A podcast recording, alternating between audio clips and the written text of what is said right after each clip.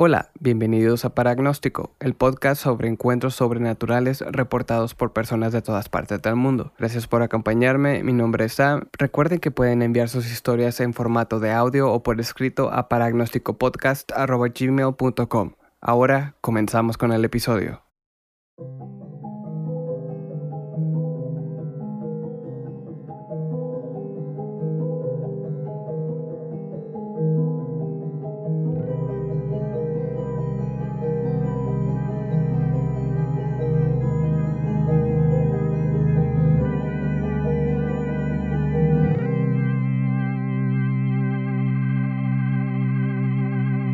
Hoy tengo para ustedes dos historias espeluznantes, ya que estos eventos sucedieron dentro del espacio más personal que alguien puede tener. El tema de hoy es voces incorpóreas dentro del hogar. Como lo hemos hecho en los episodios anteriores, le daremos un nombre al escritor anónimo para facilitar el seguimiento de la historia.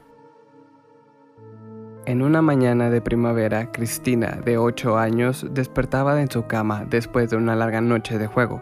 Mientras se levantaba de la cama, logró escuchar tenuemente a su madre y a su hermana hablar en la cocina sobre preparar pancakes para el almuerzo. Cristina, como buena amante de los pancakes, comenzó a alistarse para salir corriendo en cuanto su madre le gritara que los pancakes estaban listos. Mientras él estaba, Cristina volteó hacia su closet de puertas corredizas, el cual se encontraba entreabierto. Al voltear la mirada hacia la abertura, Cristina escuchó la voz tenue de una niña diciendo, proveniendo dentro del closet. Aquella voz dentro del closet sonaba como la voz de su hermana, pero como anteriormente había escuchado a su hermana hablar con su madre desde la cocina, Cristina sabía que lo que fuese que estuviera dentro del closet no podía ser su hermana. En ese instante, Cristina dice haber recordado una plática que había tenido con sus amigas, en donde alguna de ellas afirmaban escuchar voces diciendo sus nombres y recomendaban que si escuchaban algo similar, lo único que debían hacer era ignorarlas, porque podían ser algún tipo de trampa de fantasmas para poseer los cuerpos. Con este recuerdo en mente, Cristina fijó su mirada por algunos segundos en la abertura, ignoró el llamado y siguió vistiéndose. Pero al parecer, la entidad que se encontraba dentro del closet no le gustó ser ignorada, porque en cuanto Cristina quitó la mirada de la abertura, aquella voz gritó: ¿De qué hola? Sin pensarlo dos veces, Cristina salió corriendo horrorizada de su cuarto, y desde entonces nunca duerme con la puerta del closet abierta. Cristina termina su historia diciendo que, a pesar de que ya no ha sucedido algo similar, no puede quitarse de la cabeza el que una posible entidad espectral se encuentra dentro de su casa. Como podemos ver, definitivamente una historia espeluznante, que solo brinda más preguntas que respuestas. Pero si hablamos de teorías, tenemos la propuesta por la testigo, la cual dice que posiblemente se trata de una entidad que intentó comunicarse con ella, imitando la voz de alguien conocida, que en este caso fue la voz de la hermana. De igual manera, se podría teorizar que aquella entidad podría ser maligna e intentaba sonar como la hermana para ver si podía atraer a la niña hacia el closet. También existe la posibilidad de que dicho fenómeno haya sido causado por un bucle de tiempo, pero esta teoría se podría explicar mejor con la siguiente historia de varios acontecimientos similares que tengo para ustedes.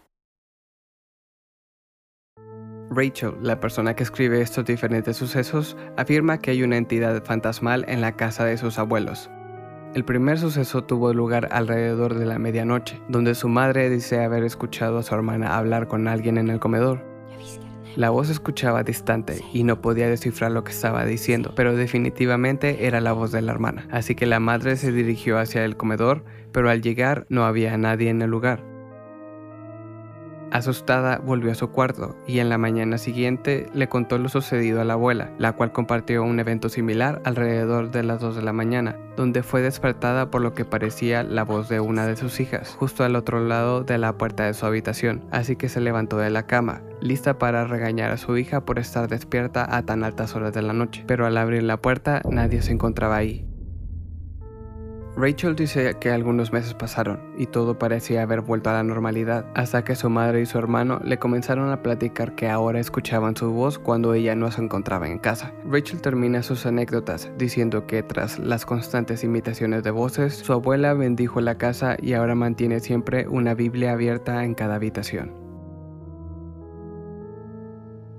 Aquí termina su historia y como les mencionaba, en esta historia se puede explicar mejor la teoría del bucle de tiempo, donde se puede decir que la energía de las voces posiblemente se puede quedar atrapada en algún tipo de vortex y esa energía se libera tiempo después creando una ilusión de que algo imite a la voz de la familia, pero en realidad solo es el sonido remanente de algo que ya sucedió. Desafortunadamente, eso es todo lo que tengo hoy para ustedes, pero como siempre me gustaría saber qué piensan al respecto. Recuerden que pueden visitar la página de Facebook para Agnóstico donde encontrarán los links a otros episodios, así como también podrán compartir sus experiencias en los comentarios. De nuevo, gracias por acompañarme, nos vemos en el siguiente episodio.